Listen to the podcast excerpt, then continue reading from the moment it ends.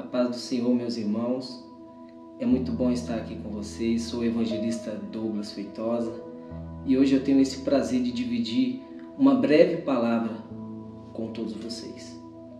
Essa palavra está em Salmos 146, que tem um título que diz assim: A fraqueza humana e a fidelidade divina. Esse é o título da mensagem. A fraqueza humana e o poder e a fidelidade divina.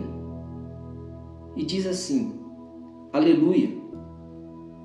Ó minha alma, louva o Senhor. Louvarei o Senhor durante a minha vida. Cantarei louvores ao meu Deus enquanto eu viver. Não confiem em príncipes, nem nos filhos dos homens,